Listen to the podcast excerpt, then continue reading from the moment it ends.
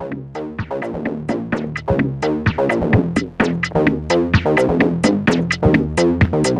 Olá, eu sou Matheus Silomar e começa agora o Tabajara Entrevista. O Tabajara Entrevista é um espaço destinado a abordar histórias de grandes personalidades paraibanas, buscando traçar um perfil do entrevistado e suas contribuições para a sociedade. Nesta primeira entrevista, vamos falar com Jade Neves, que é paraibano, sociólogo pela Escola de Ciências Políticas e Sociais da PUC do Rio de Janeiro e doutor em Ciências de Educação na Universidade de René Descartes, em Paris. Jade foi um dos primeiros exilados na França por causa do regime militar de 64 no Brasil.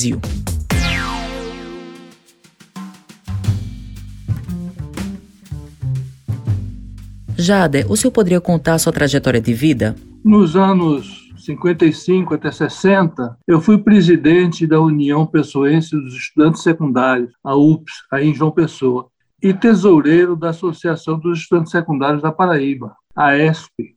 Fui militante do Movimento de Cultura Popular e alfabetizador de adultos pelo método Paulo Freire, em sindicatos operários e ligas camponesas. Em 1962, eu fui para o Rio de Janeiro, e em 1964 eu tinha 20 anos. Era estudante universitário, secretário do diretório acadêmico da minha escola, presidente da União Nacional dos Estudantes de Sociologia e Ciências Sociais e membro da direção da União Nacional dos Estudantes. E trabalhava como coordenador do Plano Nacional de Alfabetização do Ministério da Educação e da Cultura. Logo depois do golpe, eu fui indiciado nos, nos inquéritos policial-militar do Ministério da Educação e da Cultura e do Plano Nacional de Alfabetização. Depois do golpe e durante um pequeno período de clandestinidade, eu comecei a sofrer perseguições policiais, tendo sido várias vezes preso em manifestações contra o regime. Antes do ato institucional número 5, eu fui preso na Secretaria-Geral do Ministério da Educação e da Cultura por um grupo do CENIMAR, que era o órgão de repressão da Marinha. Depois do ato institucional número 5, a perseguição foi maior. Durante o governo do general Garrastazu Zomedes, a ditadura decidiu exterminar, mesmo fisicamente, todos os opositores do regime.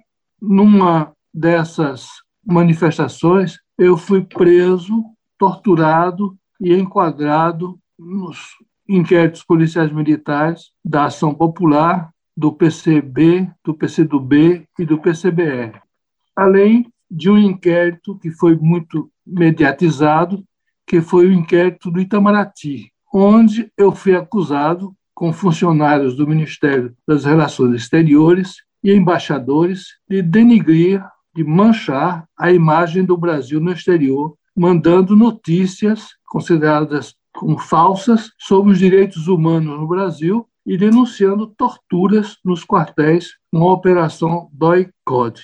Esse relatório foi destinado à Anistia Internacional e aos grandes jornais, principalmente aqui da Europa, dos Estados Unidos e da América Latina. Durante os anos de prisão que eu vivi na Vila Militar, no Rio de Janeiro, eu fui caso da Anistia Internacional, na seção de Londres, que fez uma campanha extraordinária pela minha libertação. Depois, eu fui exilado no Chile, onde, depois do golpe militar do general Pinochet contra o governo constitucional de Salvador Allende, eu fui preso de novo e passei três meses no Estádio Nacional, tendo sido enviado para a França como refugiado político. Fiquei aqui na França, onde vivo até hoje.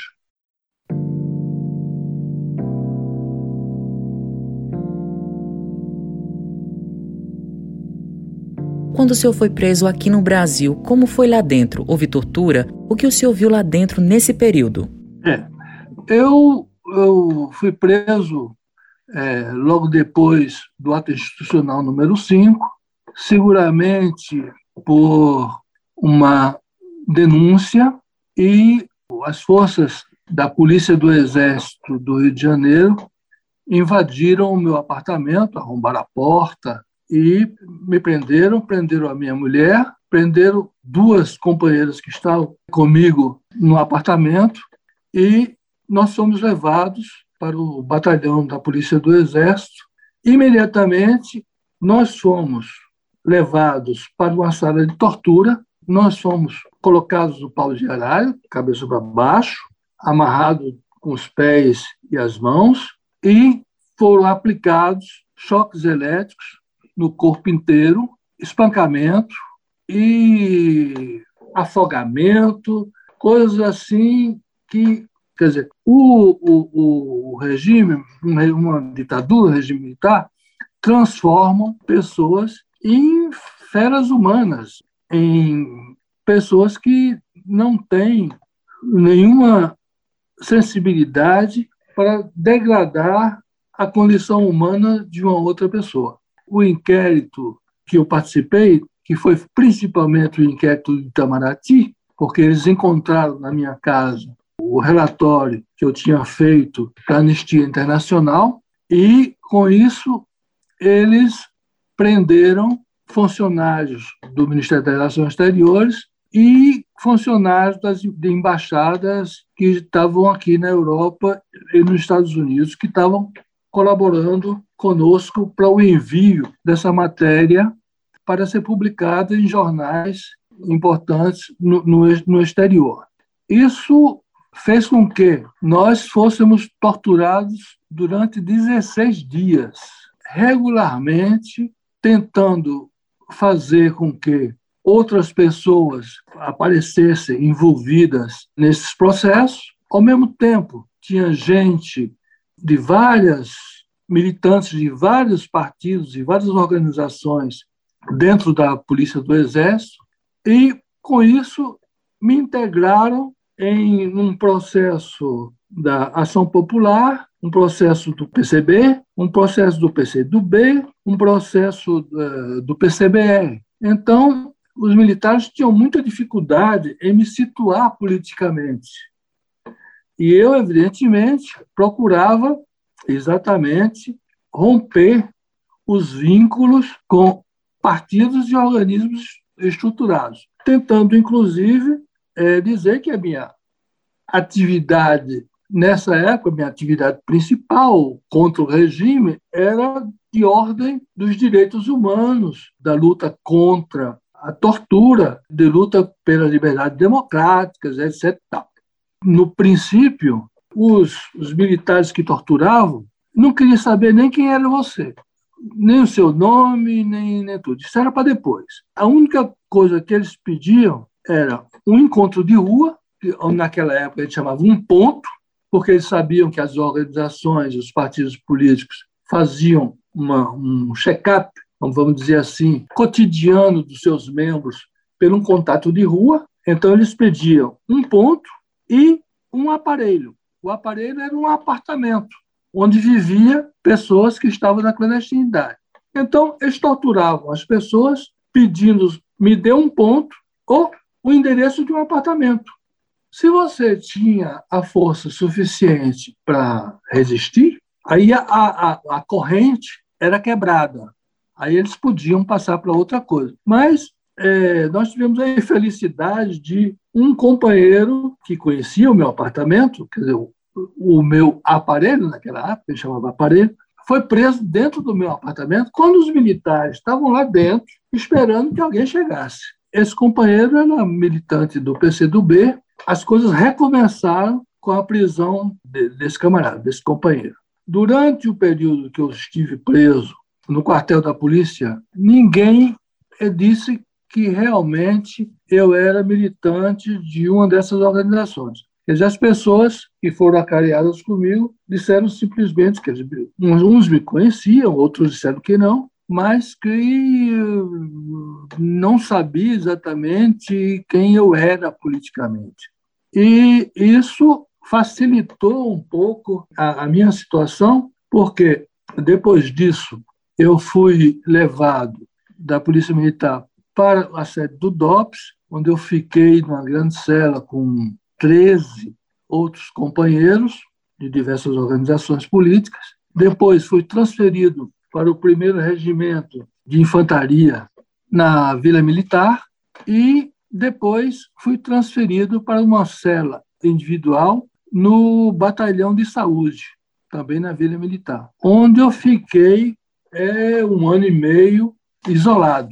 Depois disso, como era caso da Anistia Internacional, que fez um trabalho excelente, mandando cartas, fazendo manifestações pela minha liberdade, o meu advogado fez um pedido, um pedido de habeas corpus, um pedido de liberação ao Superior Tribunal Militar. Depois de duas ou três negações, o Superior Tribunal Militar decidiu me liberar, me libertar. E assim eu saí, mas tendo que ter uma, um domicílio identificado e tendo quase que um, um policial na frente do, do, do, do, edifício onde eu morava. Quer dizer, cada vez que eu saía de casa, era acompanhado por, por alguém, e cada vez que tinha um, um problema, eles iam lá, me prendiam de novo e passava pelo interrogatório e depois me botava de novo do lado de fora. Assim, a, situação ficou muito difícil, porque eu não podia fazer nada não podia trabalhar, não podia ganhar da vida, tive que fazer traduções para uma editora que editava pequenos livros assim de, de histórias policiais, etc. para tentar sobreviver. E a situação estava muito difícil, porque, inclusive, não podia receber ninguém em casa, não podia ter contato com nenhum, completamente vigiado. Então, a situação estava realmente insuportável. Com essa situação, eu e a minha esposa, nós decidimos se exilar no Chile. Do fim de 70 até o ano de 1973, onde houve o golpe militar no Chile e, mais uma vez, eu fui preso, levado ao Estado Nacional e, e depois fui transferido com o primeiro grupo de refugiados que o governo francês decidiu receber aqui em Paris. Uma parcela da população brasileira quer a volta dos militares no poder. Quais são as impressões disso? Às vezes incompreensível, a não ser por ignorância ou por convicção ideológica, que uma pessoa possa atentar contra a democracia e o Estado de Direito. Essa tendência militarista e autoritária do atual governo é uma ameaça para a democracia e para o Estado de Direito. Se um cidadão, o cidadão tem consciência da, do valor de viver livre no seu país, de poder falar livremente, livremente se exprimir segundo as suas convicções, isso é coisa inestimável. Eu estou mais ou menos confiante na maturidade do povo brasileiro. Se bem que nunca pensei que o povo brasileiro, inclusive pessoas que eu, que eu amo, é, tivessem uma reação de votar num, num personagem como é o atual presidente da República do Brasil. Qual a mensagem que o senhor deixa para a população brasileira? Eu só posso dizer: fiquem vigilantes, fiquem mobilizados, estejam prontos para barrar qualquer tentativa de aventuras autoritárias que criam um retrocesso na nossa jovem ainda democracia. Eu acho que o combate é permanente. Nós não podemos deixar de lutar pela liberdade.